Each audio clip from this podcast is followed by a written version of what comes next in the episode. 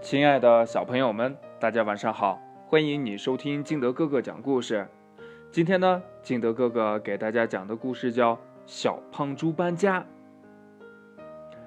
话说这小胖猪又要搬家了，他一连搬了五次，算这一次的话，该是第六次了。是小胖猪喜欢搬家吗？不对。那是邻居不好吗？也不对。哎。说白了呀，小胖猪只怪自己晚上睡觉爱打呼噜，这呼噜噜呼噜噜的，像天上打雷一样。邻居花公鸡、小山羊、小灰兔等等等等，没有一个能睡好的。第二天呢，个儿个儿眼睛都熬红了，无精打采，还一个劲儿的打哈欠。小胖猪看着挺难受呀，像做错了事儿的孩子一样。觉得对不起大家，便要着急的搬家。就这样搬了一次又一次。今天早晨呢，小胖猪背着包又要去找新邻居了。他想呀，这回一定要找一个嗯自己住的村，也光是自己住，这样的话也不会影响到别人了。他这么想着，觉得心里呀还轻松了许多。随口还哼起了小曲儿，呼噜噜，呼噜噜，小胖猪爱打呼，朋友睡不好，哎呀呀，怎么办？只好自己盖房住。他哼着哼着，不知不觉地来到了山村的树林里。树林里大树小树一排排，葱葱绿绿，可真好看。哎。就在这里安家吧。他放下包，想捡一些枝条盖房子。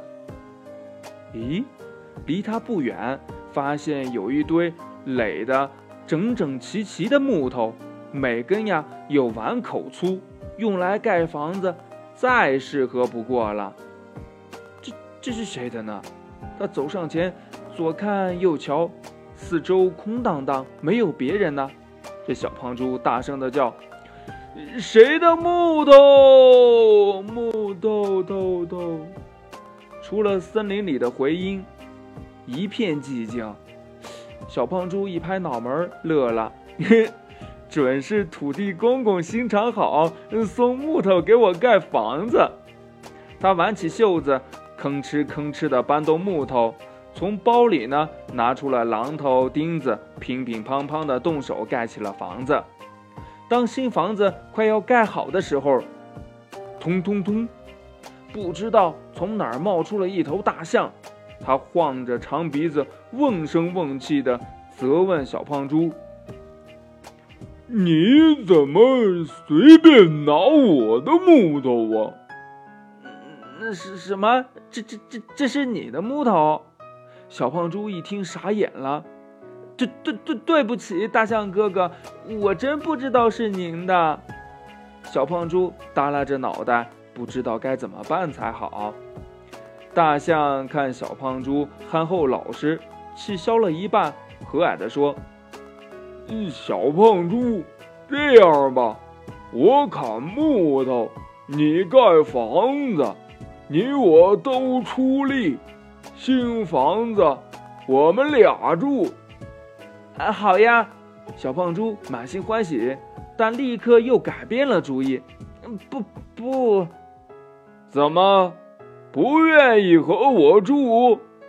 不不是，我愿意，只是我晚上睡觉爱打呼噜，会吵得你睡不好觉。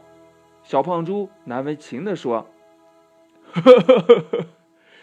打呼噜我不怕。”你看呐，我有两只像蒲扇一样的大耳朵皮，盖住了，什么也听不见。大象哥哥，你真好！小胖猪开心极了。夜深了，当银色的月光静静地洒在新房子里的时候，小胖猪和大象已经进入了梦乡。小胖猪照样。打着雷声般的鼾。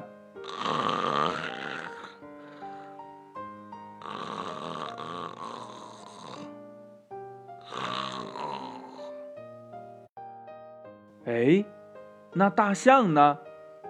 这大象呀，用大蒲扇一样的耳朵罩住了耳朵眼儿，鼾声呀，再响也不在乎。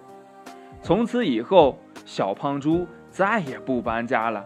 他和大象成了好朋友，直到现在，他俩还快快乐乐地住在一起呢。故事讲完了，亲爱的小朋友们，嗯，你睡觉打不打呼噜呀？那你爸爸会不会打呼噜呢？他打呼噜的话，会不会影响你睡觉呢？那怎么解决这个问题呢？快把你想到的跟你的爸爸妈妈还有你的好朋友相互交流一下吧。喜欢听金德哥哥讲故事的，欢迎你下载喜马拉雅，关注金德哥哥。同样呢，你也可以添加我的个人微信号码幺三三三零五七八五六八来关注我故事的更新。亲爱的小朋友们，今天的故事就到这里喽，我们明天见，拜拜。